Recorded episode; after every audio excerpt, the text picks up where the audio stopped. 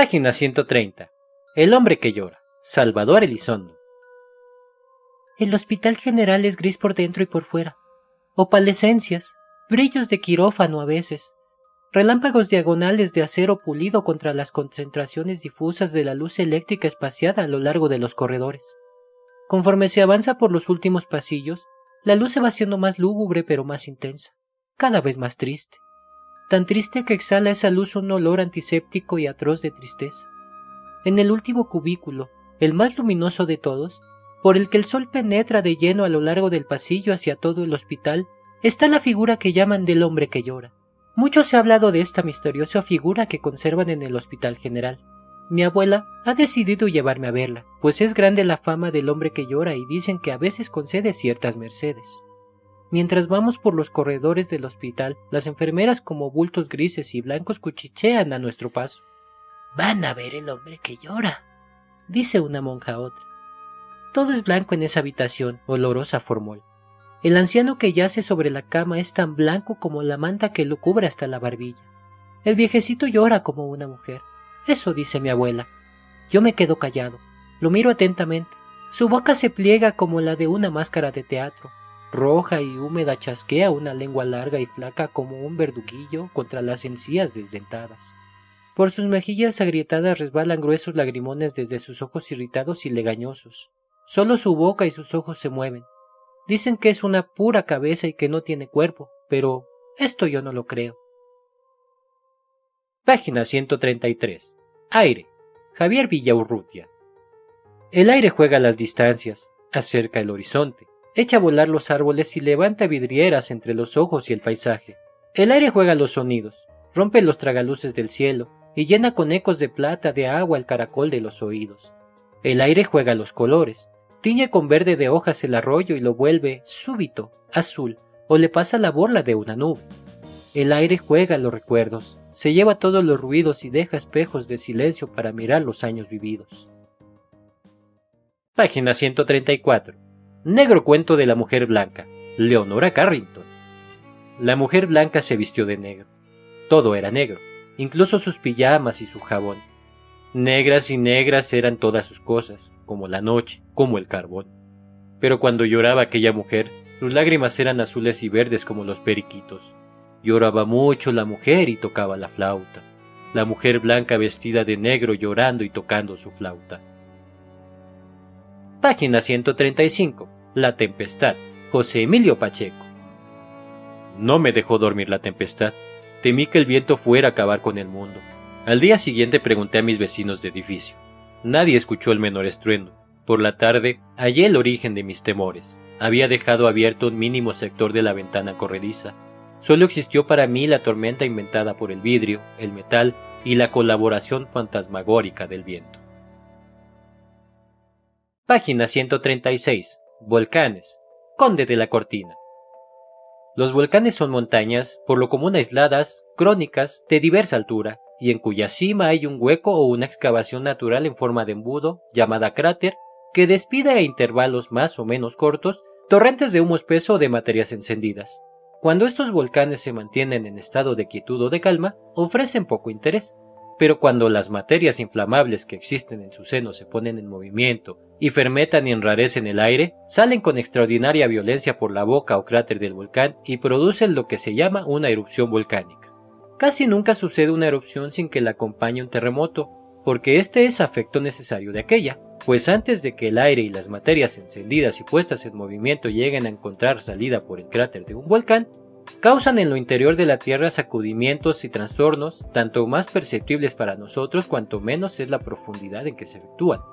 Pero no siempre que hay terremoto hay erupción volcánica, porque si el aire y los gases subterráneos, enardecidos por la inflamación de las materias, encuentran dentro de la misma Tierra un espacio suficiente para dilatarse cuanto necesitan, pierden su fuerza antes de llegar al volcán y allí donde la pierden se acaba el terremoto. Esos gases que he nombrado son una especie de duendes que hacen en este mundo más papel del que usted cree. Página 138. Robinson Crusoe Daniel Dafoe. 30 de septiembre de 1959. Yo, el pobre y triste Robinson Crusoe, Habiendo naufragado tras una terrible tormenta, alcancé medio muerto la costa de esta deprimente y desgraciada isla, a la que he bautizado con el nombre de Isla de la Desesperación. El resto de la tripulación de mi barco se ahogó en la tormenta. No tenía ni comida, ni casa, ni ropa, ni armas, ni siquiera un sitio en el que esconderme, y, como no encontraba consuelo alguno, me parecía que lo único que me reservaba el futuro era la muerte ya fuera devorado por animales, asesinado por salvajes o debilitado por el hambre. Al anochecer, trepé a un árbol por miedo a los animales y dormí profundamente a pesar de que no paró de llover. Primero de noviembre. Instalé la tienda cerca de la pared de piedra y por primera vez pasé ahí la noche. La armé lo más ancha posible con las estacas que había traído para colgar la hamaca. 4 de noviembre decidí organizar mis horarios de trabajo, de casa, de descanso y de diversión. Resolví que lo mejor era salir a cazar por las mañanas, si no llovía, durante dos o tres horas, a continuación trabajar hasta alrededor de las once y luego comer lo que tuviera. Con todo ya hecho me podía echar a descansar de doce a dos, porque el clima era demasiado caluroso, y regresar al trabajo por la tarde.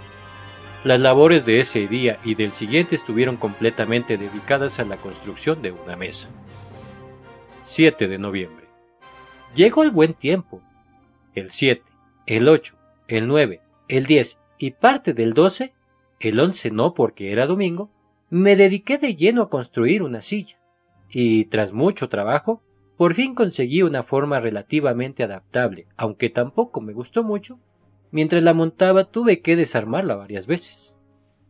Nota. Abandoné la costumbre de dejar el domingo libre porque me olvidé de hacer marcas más largas en el poste y perdí la noción de los días de la semana. 23 de noviembre. Ahora que contaba con las herramientas indispensables, retomé el trabajo de excavación de la pared y me pasé 18 días enteros ensanchando y profundizando la vivienda de manera que cupieran todas mis provisiones.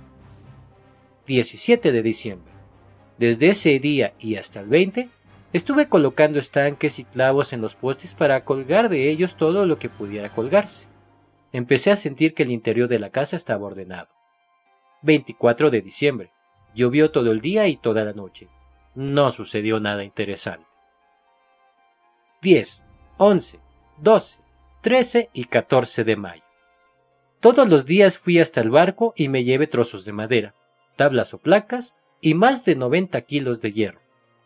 Llevaba diez meses en aquella espantosa isla y había perdido toda esperanza de rescate. Estaba seguro de que el pie de un hombre jamás había pisado aquel suelo. Como ya había terminado de construir mi morada según las necesidades que tenía, me pareció que había llegado el momento de hacer un reconocimiento exhaustivo de la isla y ver qué otros elementos de la naturaleza que no había descubierto hasta ahora podía encontrar. Página 142. Yo en el fondo del mar. Alfonsina Storni. En el fondo del mar hay una casa de cristal, una avenida de Madre por Asda. Un gran pez de oro a las cinco me viene a saludar. Me trae un rojo ramo de flores de coral. Duermo en una casa un poco más azul que el mar. Un pulpo me hace guiños a través del cristal. En el bosque verde que me circunda, tin don, tin dan, se balancean y cantan las sirenas de nácar verde mar y sobre mi cabeza arden, en el crepúsculo, las erizadas puntas del mar. Página 144. Gatos ilustres. Doris Lessing.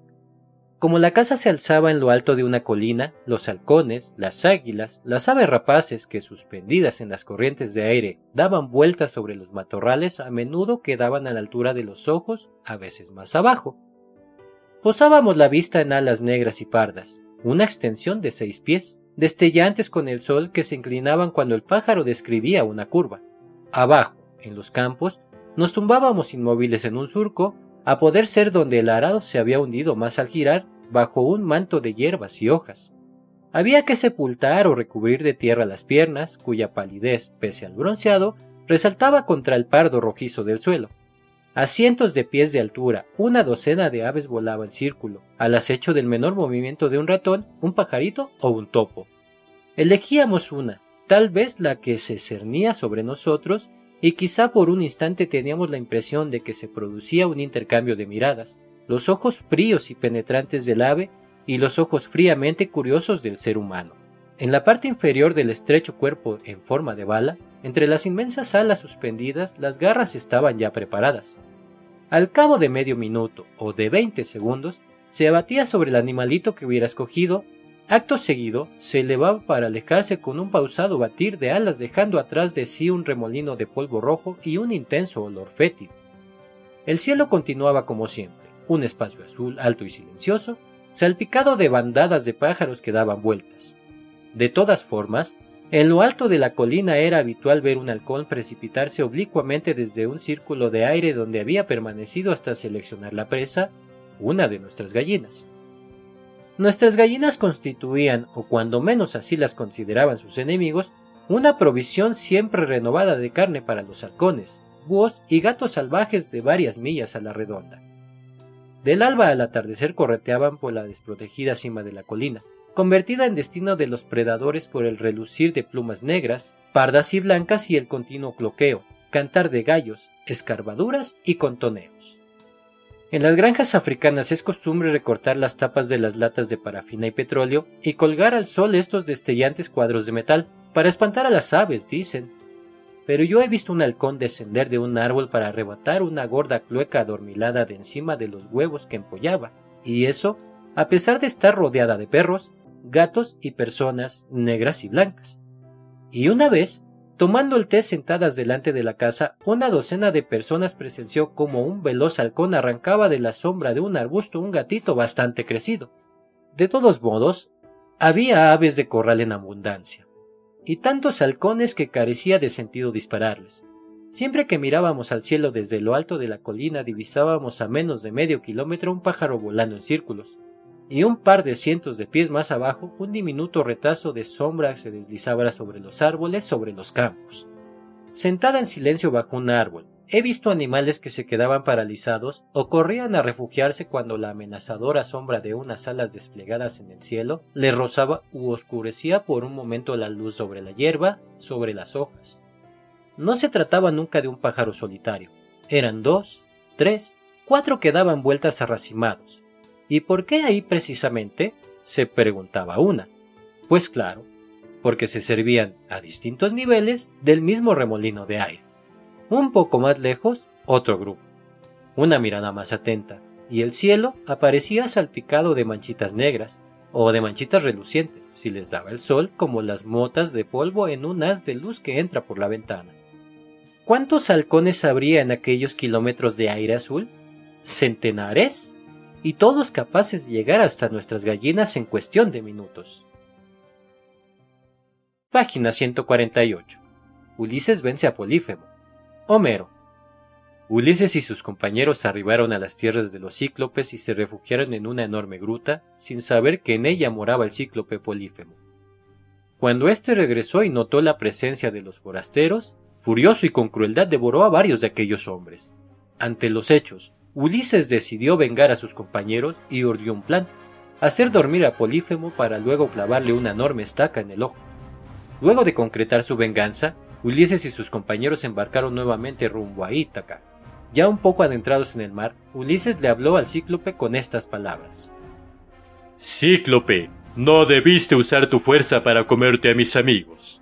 Tenías que pagar por devorar a tus huéspedes en tu propia morada. Zeus y los dioses te castigaron. Y con más rabia que nunca, Polífemo arrancó la cima de una enorme montaña y la arrojó hacia la embarcación, por lo que agitó el mar y empujó nuevamente el navío a tierra firme. Odiseo ordenó a sus compañeros que movieran los remos para librarse de aquel nuevo peligro. Dentro del mar, Odiseo volvió a increpar al furioso cíclope, aunque sus compañeros intentaron disuadirlo. ¿Por qué irritas a ese hombre que nos hizo volver a tierra firme donde pudimos encontrar la muerte? Si te oye nos aplastará la cabeza y el barco con un enorme peñón. Y así le hablaron, mas no pudieron romper la firmeza del corazón de Ulises que irritado expresó.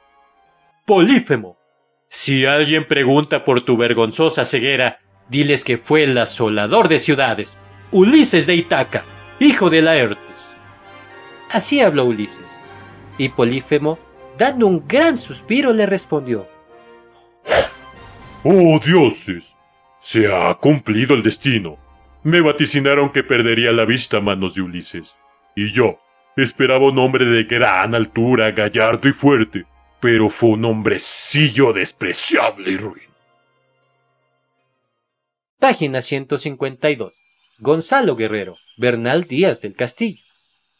Luego se embarcaron en los navíos con las cartas y los indios mercaderes de Cozumel que las llevaban. Y en tres horas atravesaron el lago y echaron en tierra los mensajeros con las cartas y el rescate. Y en dos días las dieron a un español, Jerónimo de Aguilar, que entonces supimos que así se llamaba, y de aquí en adelante así le nombraré y desde que les leyó y recibió el rescate de las cuentas que le enviamos, se alegró con ello, y lo llevó a su amo el cacique para que les diese licencia, el cual luego le concedió que se fuese a donde quisiese.